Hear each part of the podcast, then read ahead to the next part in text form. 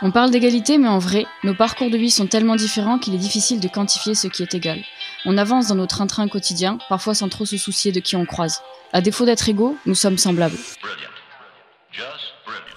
On parle d'inclusion sans blabla, mais ça veut dire quoi? Inclure sans blabla, c'est permettre à plus de 200 000 personnes de trouver le chemin vers la formation ou l'emploi. Aujourd'hui, je n'existe pas sans le nous. Il y a celles et ceux qui ouvrent des voies, qui donnent de la voix à celles et ceux qui n'en ont pas. Alors semblable, ce sera semblable à, et ce sera surtout avec des actions concrètes pour marcher ensemble, les uns et les unes, à côté des autres. Dans cette saison Agir autrement, nous aurons le privilège d'accueillir des personnes concernées qui s'engagent, des personnes qui ont mis au cœur de leur modèle l'humain tout entier dans sa diversité et dans sa complexité. Comment on inclut sans blabla Il y a plusieurs méthodes à ça.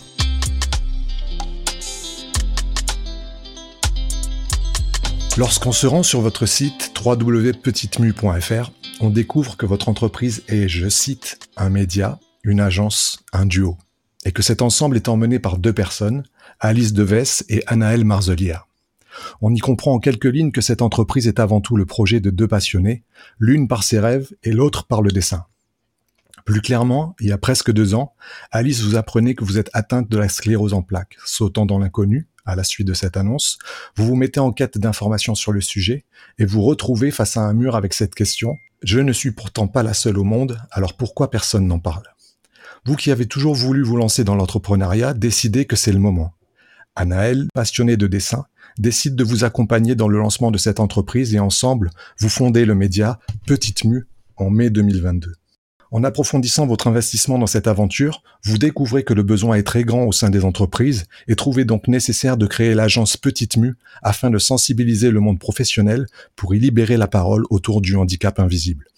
Cet épisode du podcast Semblable vous est exclusivement consacré et Julie et moi sommes très heureux de vous y recevoir. Alors Alice et Anaël, bienvenue. Comment allez-vous? Bonjour, merci, très bien. Merci de nous recevoir. Bah, c'est avec grand plaisir. Alors avant de vous féliciter sincèrement pour tous ces accomplissements, pourriez-vous nous dire pourquoi ce nom Petite Mue? Alors petite mue, ça a deux significations. Euh, moi de mon côté, c'était euh, le mu de immune parce que j'ai la sclérose en plaques et c'est une maladie auto-immune. Et puis Anaëlle a son interprétation qui est un peu mieux que la mienne euh, de son côté.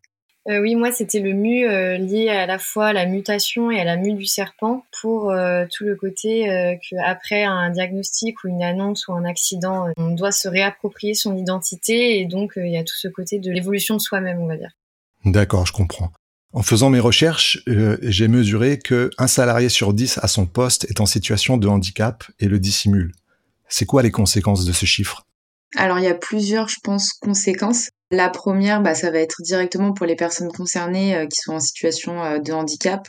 Euh, le fait de dissimuler son handicap et de pas pouvoir en parler, ça veut dire qu'on n'a pas d'aménagement derrière. Donc c'est toujours prendre sur soi. Ça dépend en fait du handicap aussi, mais voilà, ça demande beaucoup plus on doit beaucoup plus s'adapter. Euh, et puis également, euh, que ce soit aussi euh, peut-être côté euh, employeur, bah, c'est un peu euh, se tirer une balle dans le pied en fait de pas mettre en place des campagnes de sensibilisation et de, et de formation, puisqu'il y a quand même la loi qui demande d'une entreprise de plus de 20 salariés doit avoir 6% de personnes qui sont en situation de handicap. Et aujourd'hui, je pense qu'on peut largement atteindre des fois les, les 6%, mais le fait qu'on se sente pas à l'aise d'en parler, bah, les entreprises ne savent pas qu'il y a des gens qui ont la RQTH dans leur, dans leur entreprise. C'est un chiffre très important. Qu'est-ce qu'on peut définir par handicap selon vous? En fait, le handicap invisible, ça a une définition très très grande, puisque justement le fait que ce soit invisible, souvent euh, il y en a qui comprennent pas ce qu'on peut mettre dedans. Et donc parfois en diagnostic, on dit que c'est surtout l'handicap que ça provoque et l'impact, que ce soit au quotidien, que ce soit dans le monde professionnel, dans sa vie sociale, dans sa vie familiale. En fait, c'est comment ça va nous handicaper au quotidien. Parce que parfois, on a eu des témoignages où en fait des personnes qui sont nées euh, avec un handicap ne se sentent pas spécialement handicapées parce qu'ils ont toujours été comme ça. Et par contre, euh, quand après, euh, s'ils ont eu un accident dans leur vie, là, ils voient une différence entre le avant-après. Et là, ils sentent un vrai handicap. Donc, parfois, c'est une sorte de définition, de ressenti personnel. Le mot handicap est quelque chose de fort, et donc tout le monde ne l'apprivoise pas de la même façon. Mais du coup, je pense que vraiment la définition aujourd'hui d'un handicap invisible, c'est un handicap qui ne se voit pas. Donc c'est très compliqué de faire comprendre parce que ça, ne se voit pas. Mais surtout, en fait, qu'est-ce qu'on entend par handicap invisible? Ça peut être euh, les maladies auto-immunes, les maladies chroniques. Quand je parle de maladies auto-immunes, il y a la sclérose en plaques, Parkinson. Euh, maladie chronique, ça peut être l'endométriose, par exemple. Mhm. Euh, il y a tout ce qui est en lien avec les troubles psy. Euh, donc ça peut être la dépression, les mhm. troubles bipolaires, la schizophrénie. On a aussi tous les troubles de l'apprentissage, le Les 10. Et puis ça peut être aussi l'après-cancer, l'après-AVC, euh, parce que euh, bah, forcément ça a un impact dans nos vies, sur notre corps, et on ne sait pas du jour au lendemain qu'on va mieux. Et donc voilà, tout ça c'est un peu la définition du handicap mhm. invisible. Et comme disait Anaëlle, le handicap, comment on le ressent, si on a eu des choses qui ont été faites, un environnement qui a été adapté, le handicap il va diminuer. Euh, mais si aujourd'hui, comme on est dans notre société, le fait qu'il y ait très peu de choses où on peut s'adapter, bah du coup ça restera toujours un handicap. Vous pouviez euh, redéfinir les acronymes, le 10, le TDAH pour nos auditeurs, s'il vous plaît? Euh, oui, pardon. 10, euh, donc quand on dit les troubles 10, c'est dyslexie, dyscalculie, dysorthographie. D'accord. Et TDAH, c'est troubles de l'attention avec ou sans hyperactivité. Ok, très clair. Moi, en me promenant sur votre compte Instagram, j'ai découvert le témoignage d'une jeune fille qui a créé euh, Mon Carré Doux et qui expliquait euh, que son handicap était dû à des opérations qu'elle avait eues dans le dos et que du coup, elle pouvait plus s'asseoir, elle pouvait plus avoir de contact sur son dos. Et du coup, j'ai remarqué que les témoignages que vous mettiez en avant sur vos profils ont un point commun. Ils sont pas faits par des spécialistes ni par le corps médical, mais par les personnes directement touchées ou concernées. Pourquoi vous avez fait ce choix? Bah pour plusieurs raisons en fait euh, nous c'est vrai que c'est un média de témoignage. C'est-à-dire qu'on donne la parole à ceux qui le souhaitent. Mhm. on n'est pas là pour vérifier derrière euh, leur dossier médical euh, comme dirait bien Anaël et en fait ce qui est important c'est en soi la maladie quelle maladie quel accident il y a eu. Enfin c'est pas le principal sujet de on n'est pas là pour décrire forcément telle ou telle maladie ou parler de tel ou tel traitement. Mhm. mais quel impact concrètement ça a sur la vie des gens que ce soit sa vie leur vie personnelle ou leur vie professionnelle. Et ça c'est ce qui nous paraît le plus important parce que euh, aujourd'hui, même depuis quelques temps quand même dans les associations, dans les comités de chercheurs, il y a de plus en plus de patients, les patients experts qui sont là, euh, mais pendant des années, les patients n'ont pas été considérés et pourtant c'est eux qui vivent la maladie tous les jours. Mmh et on s'est rendu compte que dans la recherche, on peut pas les mettre de côté parce que s'il y a bien quelqu'un qui connaît la maladie, c'est les gens qui le vivent quotidiennement. Et ça, je pense que c'est important de remettre les patients aussi euh, au centre. C'est et la, douleur, la façon dont on ressent la douleur, pareil, c'est aussi propre à chacun. Une douleur, c'est une douleur. Il faut écouter et prendre en compte le fait que des personnes vont ressentir des douleurs. Euh, peut-être qu'il y en a qui ont moins de douleurs que d'autres ou qui ont un corps qui fait qu'ils le ressentent moins. Mais voilà, ne jamais euh, remettre en doute les personnes et dire le, souvent ce qu'on a entendu à chaque fois dans, nos interviews, c'est bah ça doit être dans ta tête euh, ou c'est psychologique en observant l'évolution, en, lisant quelques-uns de vos précédents interviews, j'avais vu donc que vous êtes lancé dans ce projet entrepreneurial. Et puis vous avez créé l'agence pour intervenir dans les entreprises. Est-ce que l'agence c'était un projet qui était déjà destiné à voir le jour ou c'est venu de votre expérience du terrain? Euh, c'est surtout venu de, en fait, c'est grâce à, tous les témoignages et toutes les personnes qu'on a rencontrées. Mhm. Comme on a vu que le média intéressait et qu'il y avait un, un réel besoin on voulait pouvoir continuer à, honnêtement à vivre du média, donc ce qui est très compliqué aujourd'hui. Et euh, quand mhm. on s'est demandé euh, qu'est-ce qu'on pourrait faire, en fait, ce qui ressortait beaucoup de nos interviews, c'était l'impact dans le monde professionnel. Parce que, par exemple, on a mené une étude auprès de notre communauté où on s'est rendu compte que beaucoup de personnes en situation de handicap avaient dû arrêter de travailler parce qu'ils n'avaient pas eu les aménagements nécessaires. Et en fait, on s'est rendu compte qu'il y avait vraiment un manque de formation, de sensibilisation dans les entreprises, mhm. parce que euh, il y avait beaucoup de choses dont les entreprises ne sont pas conscientes de ce qu'ils peuvent faire pour aider leurs salariés sans que ce soit euh, demander des, montagnes. Et donc, on s'est dit que nous, on allait intervenir dans les entreprises, donc créer cette agence pour sensibiliser directement dans le monde professionnel pour que justement les personnes en situation de handicap puissent avoir leurs aménagements, se sentent écoutées dans le monde du travail et puissent euh, continuer à travailler parce que euh, être en arrêt euh, c'est pas des vacances enfin faut pas croire mais en situation de handicap ils veulent continuer leur passion ils veulent continuer de travailler ils ont envie d'être utiles et bien sûr. des fois on leur empêche enfin on leur propose même pas une solution où des fois on les met directement en arrêt de travail alors que on a j'aime bien dire cette phrase parce que c'est de nos un de nos témoignages qui disait c'était que incapacité physique ou mentale ça veut pas dire incompétence très important de, de, mettre en avant que quelqu'un en situation de handicap a des compétences et en a parfois des très intéressantes, même plus parce que justement il a été habitué toute sa vie à surcompenser, à suradapter parce qu'il a dû en faire plus que tout le monde Mhm. dû à son handicap. Je comprends. D'ailleurs, il y a sûrement des entrepreneurs qui vous écoutent aujourd'hui. Et d'après vous, quelles seraient là ou les clés de la réussite pour une politique inclusive réussie en entreprise? Je pense que je passerai par plusieurs étapes en fait. Et quand je le vois aujourd'hui, on a fait un, un sondage pour savoir euh, là en story sur Instagram où il y a eu, on a déjà eu euh, 300 réponses. Il y a quand même 80% des gens qui ont répondu qu'ils avaient jamais eu de sensibilisation dans leur entreprise au handicap invisible. Mhm. Donc déjà, je commencerai vraiment par cette première partie-là. Sensibiliser, donc sensibiliser, c'est définir le handicap invisible, déconstruire tous les clichés qu'on a autour du handicap invisible, et notamment autour aussi de la santé mentale et des troubles psy, parce que ça, c'est encore une sensibilisation plus forte qu'il faut avoir sur ces thématiques-là. Et une fois qu'il y a toute cette sensibilisation, qu'on ouvre la discussion, et là c'est surtout nous là où en ce moment on intervient, euh, c'est vraiment d'ouvrir la discussion, de casser les tabous, qu'on puisse en parler librement. Euh, le problème aujourd'hui, on n'en parle pas en entreprise, pas parce que les gens sont horribles, hein, mais parce que c'est de la maladresse. Je sais pas qu'est-ce comme ce que je vais dire, si quelqu'un m'annonce une maladie, mais comment je vais répondre. Et le fait de faire un petit peu comme si de rien n'était, c'est beaucoup plus simple quand on sait pas quoi dire. Et donc toute cette partie-là, elle est hyper importante. Et ensuite, ça va être la partie de sensibilisation, la partie formation. Ouais. Donc il y aurait toute cette partie parce que derrière, une fois, c'est bien d'être sensibilisé, mais concrètement, euh, qu'est-ce qu'on met en place, comment on fait quand, par exemple, quelqu'un arrive en situation de handicap, euh, quelqu'un qui est par exemple euh, sourd ou sourde, bah comment euh, comment on va faire pour communiquer avec cette personne-là? Donc tout ça, c'est de la partie formation. Euh, et ensuite, après, c'est euh, une fois que tout le monde a bien intégré tout ça, c'est vraiment de mettre en place des aménagements. Parce que si on met des aménagements en place tout de suite, qu'une entreprise dit bah pas de problème, des aménagements, par exemple, tu pourras partir à 16 heures parce que euh, tu as plus de fatigue chronique et euh, tu peux faire du télétravail quand tu veux. Euh, si derrière tous les collègues n'ont pas compris que c'était pas des avantages mais une obligation pour la personne pour qu'elle puisse être efficace et performante, bah ça sert à rien parce que du coup la personne va pas oser prendre ses jours ou va pas oser partir à 16 heures si elle a des réflexions.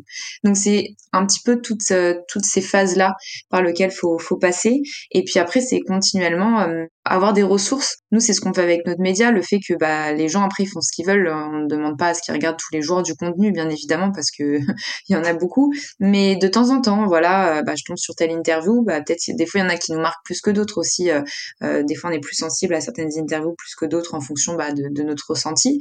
Euh, bah voilà, c'est quand même toujours s'informer. Euh, nous, toutes nos interviews, on apprend quelque chose. Donc je pense que on a tous à apprendre quelque chose en s'intéressant à ce sujet-là qui est pour moi indispensable vu que aujourd'hui, si on regarde dans le monde, il y a 20% de personnes qui sont en situation de handicap. Donc euh, Mmh. est-ce qu'on peut vraiment parler d'une minorité quand c'est, enfin alors, oui, dans le terme de la définition, c'est une minorité, mais 20% c'est quand même énorme et qu'on est quand même tous concernés, je pense aujourd'hui.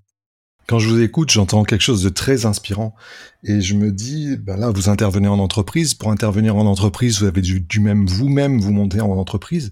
Comment on pénètre le monde de l'entrepreneuriat quand on a une idée forte comme la vôtre, qu'on a décelé le besoin? Par où on commence en fait? Qu'est-ce qu'on fait en premier? Bah nous on a commencé avec un compte Instagram. hein.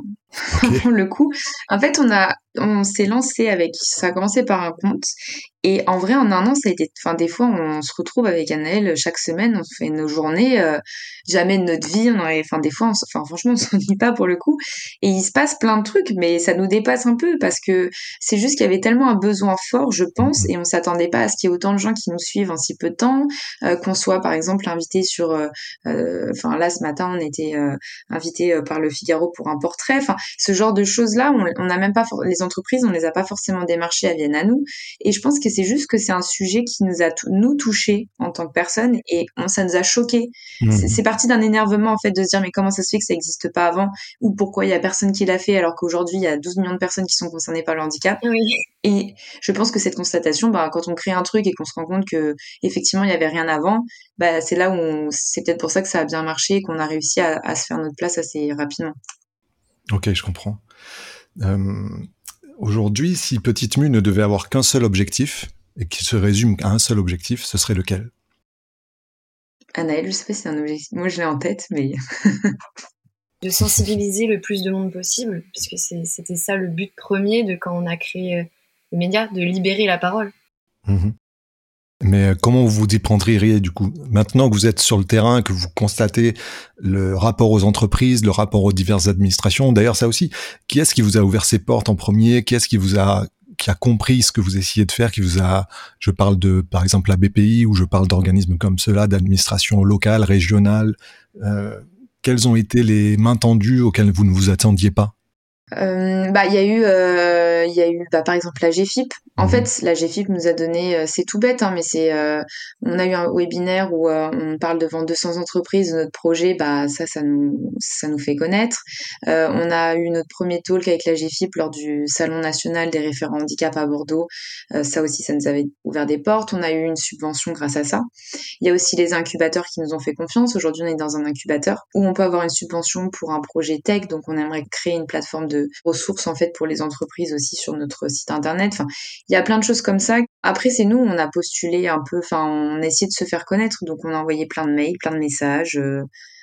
Enfin, moi, je tente tout. J'envoie même à des gens connus, euh, en espérant peut-être qu'un jour, quelqu'un va me, un acteur ou je sais pas, va me répondre et va repartager ou, ou en parler. Enfin, on tente tout. Et... C'est arrivé? Non. Hum, non. Il n'y a pas d'acteur encore qu'on a eu. Bah, bah, il faut continuer. Hum. Moi, bah, par exemple, juste tout, tout bête, mais si on peut avoir Grand Corps Malade en interview, par exemple, mmh. ou des gens qui, euh, il y a Franck Gastambi qui parle de la dyslexie, enfin, c'est aussi, euh, ils ont énormément de prise de parole là-dessus et, et, je trouve ça, que c'est un impact hyper fort, en fait, parce que euh, ça permet de sensibiliser encore plus de monde parce qu'ils ont cette notoriété-là. Et, euh, et voilà, donc plus on va, plus on va se faire connaître et plus on arrivera à toucher le, le plus de monde au bout d'un moment. Je comprends. Dans le podcast Semblable, nous, on aime donner la parole aux acteurs et aux actrices de l'inclusion, comme on le fait aujourd'hui avec vous, et porter leur histoire auprès du plus grand nombre. Est-ce que vous, il y a une structure ou il y a une personnalité de ce monde-là que vous aimeriez mettre en lumière ou d'où vous pensez que l'action mérite d'être mise en lumière? Ça peut être une structure, une personne, un projet.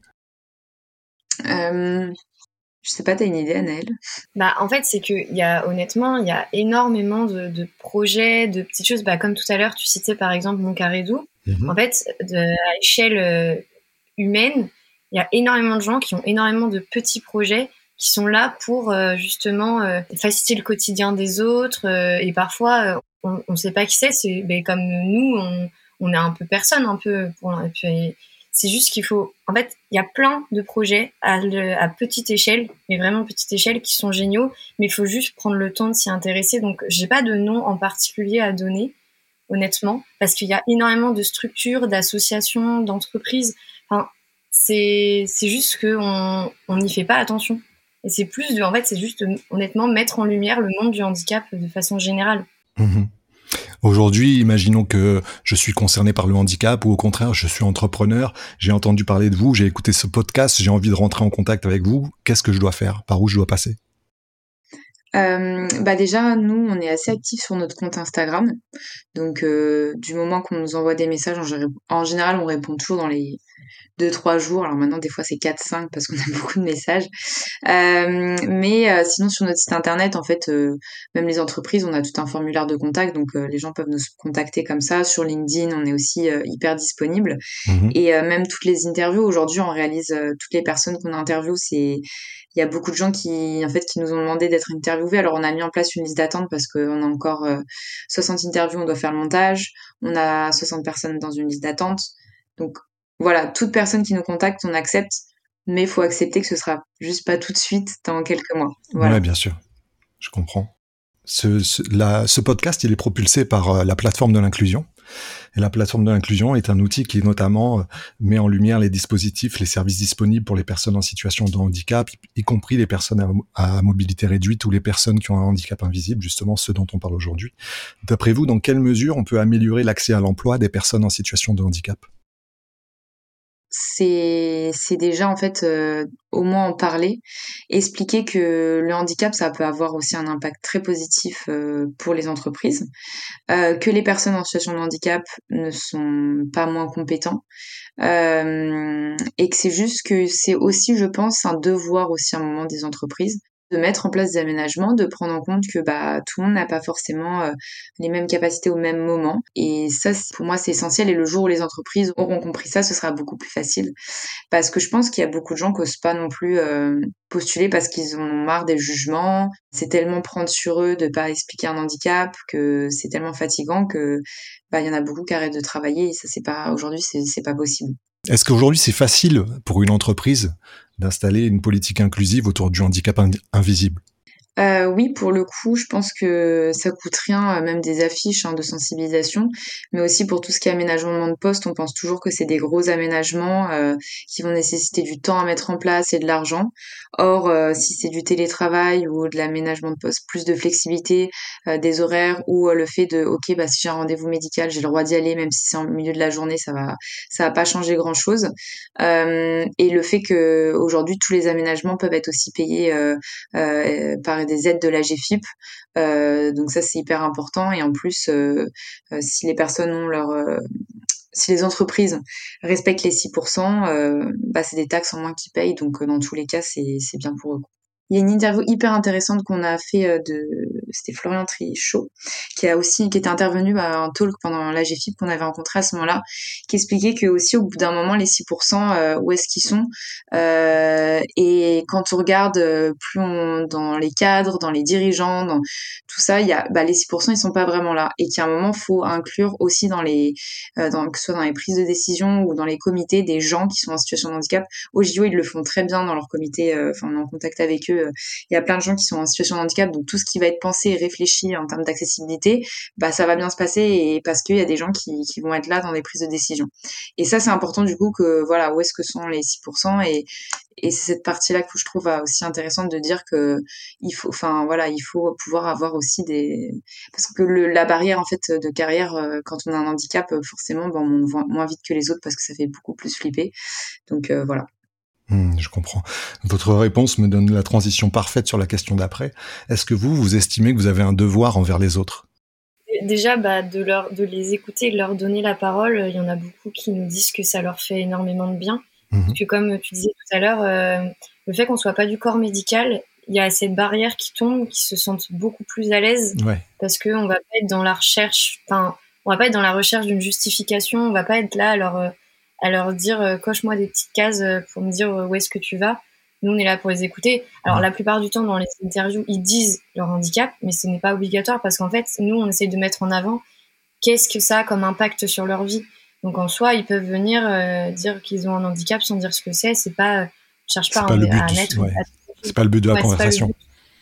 C'est le but, c'est de les écouter et qui se sentent un peu. Il y en a beaucoup qui disent que ça leur sert un peu, ça fait un peu médiathérapie. Même pour nous, hein, c'est toujours super enrichissant euh, d'avoir de rencontrer ces gens d'avoir ces, ces, conversations euh, c'est ça nous apporte énormément des deux côtés en fait euh, en promenant sur votre fil Instagram, je me suis rendu compte que vous faisiez des recommandations culturelles, notamment cinématographiques. Pourquoi cette, pourquoi cette option? Euh, parce que c'est vrai que sur notre média, bah, on essaye de diversifier au plus les contenus pour que tout le monde se retrouve dans des contenus qu'il euh, qu'il aime. Euh, bah, notamment, bon, on a les interviews et les podcasts, euh, mais on a aussi la bande dessinée que fait euh, Anaël et le fait de, de sensibiliser de manière plus ludique, on trouve ça mieux. Et un film, bah des fois au moins, euh, ça permet de comprendre et de souvenir plus facilement peut-être d'une maladie ou d'un handicap, de voir plus au quotidien, c'est plus marquant. Enfin, je sais pas, en tout cas moi à l'école, quand on regardait un film, c'était toujours plus intéressant que une leçon qu'on apprend. Donc c'est juste pour s'informer de manière plus ludique. Très bien. On fait film, mais on fait aussi les livres, que ce soit roman ou bande dessinée on essaye vraiment de faire des recommandations variées pour que ce soit adapté, que vraiment, on va dire, tout le monde y trouve son compte. Et euh, surtout, on a aussi beaucoup de gens qui ont écrit des livres, qui ont écrit leur histoire. Et donc, on essaye de mettre en avant aussi euh, leur travail. Là, aujourd'hui, ça va faire à peu près deux ans que Petite Mue a été lancée. Si vous deviez retenir une belle histoire, ce serait laquelle? Bah, je pense que ça fait, c'est vrai que ça fait, enfin, ça fait deux ans, ça fait un an qu'on existe. Ça, ça a été, euh, enfin, on l'a créé ouais en mai 2000, 2022, et ça fait plus d'un an et demi effectivement qu'on travaille euh, dessus. Et euh, je pense que, en tout cas, nous, notre plus belle, enfin, ce qu'on retient, moi, ce que je retiens le plus, en tout cas, de Petite Mue de l'année, c'est vraiment tous les échanges qu'on a eus. Euh, toutes les interviews, il y a beaucoup de gens avec qui on est resté en contact, avec qui on parle, euh, qu'on a, revoit de temps en temps. Euh, et ça, c'est tout ce qu'on a créé. Je pense que la, tout ce qu'on a créé, en fait, toute cette communauté-là, c'est pour moi le plus important, en tout cas de Petite Mue aujourd'hui. Et puis ça va être aussi toutes les personnes qu'on va réussir à toucher aussi en entreprise, à sensibiliser, qui, qui est toute l'autre partie, en fait, qui est importante pour nous. Est-ce que vous auriez un message à faire passer à nos auditeurs? Ce sera ma dernière question. Euh, bah, peut-être le message, c'est vraiment de, pour moi, que qu'on doit aujourd'hui parler vraiment du handicap euh, librement. Pour les personnes qui sentent pas forcément à l'aise, en fait, c'est juste poser des questions. Euh, bah, qu'est-ce que, comment je peux être là pour toi Qu'est-ce que je peux faire Qu'est-ce que, qu'est-ce qui te, est-ce qu'il y a des questions qui t'ont dérangé que j'ai pu poser? Parce qu'on est tous un peu maladroits, je pense. on peut pas connaître toutes les maladies ou les personnalités des gens aussi. Mmh et d'accepter aussi que des fois on peut être maladroit, je pense que ça c'est important. Et, euh, et, le jour où on en parlera librement et que ce sera plus un sujet tabou, bah déjà ça fera bien évoluer les, les choses. Et c'est peut-être le message que, que j'ai envie de, de, faire passer. Je pense qu'Anaëlle en aura un aussi. Bah, ça va un peu compléter ce que tu as dit, mais c'est clair que le, le silence n'avance à rien. Alors, je, comme, comme, tu dis, je peux comprendre que pour les personnes concernées, souvent on dit qu'on ne sait pas quoi faire. Mais en fait, déjà juste être présent, ou au pire, même si c'est maladroit, tant que c'est bienveillant, essayer de, de montrer qu'on est là, de montrer euh, qu'on est présent euh, mhm. et qu'on s'intéresse, euh, des fois ça peut suffire, honnêtement. Et ça va être un peu bateau, mais en fait, ne pas être dans le jugement parce que personne n'a l'inscience s'affuse. Et donc, on peut être du jour au lendemain découvrir quelque chose. Et encore, ce n'est pas parce que ça ne se voit pas que c'est dans nos têtes. Merci beaucoup Anaël, merci beaucoup Alice. On arrive à la fin de cet épisode. Je vous remercie beaucoup d'y avoir participé. Bah merci en tout cas. C'était un épisode de podcast semblable qui vous a été présenté par Julie et moi-même Rodolphe. Il est propulsé par la plateforme de l'inclusion. Semblable met en lumière l'action de personnes qui choisissent d'agir autrement et de placer l'humain au cœur de leur action. Si vous aussi vous souhaitez donner de la voix aux initiatives inclusives, n'hésitez pas à aimer, partager, commenter. Nous vous donnons rendez-vous le mois prochain. D'ici là, N'hésitez pas à croire en vous.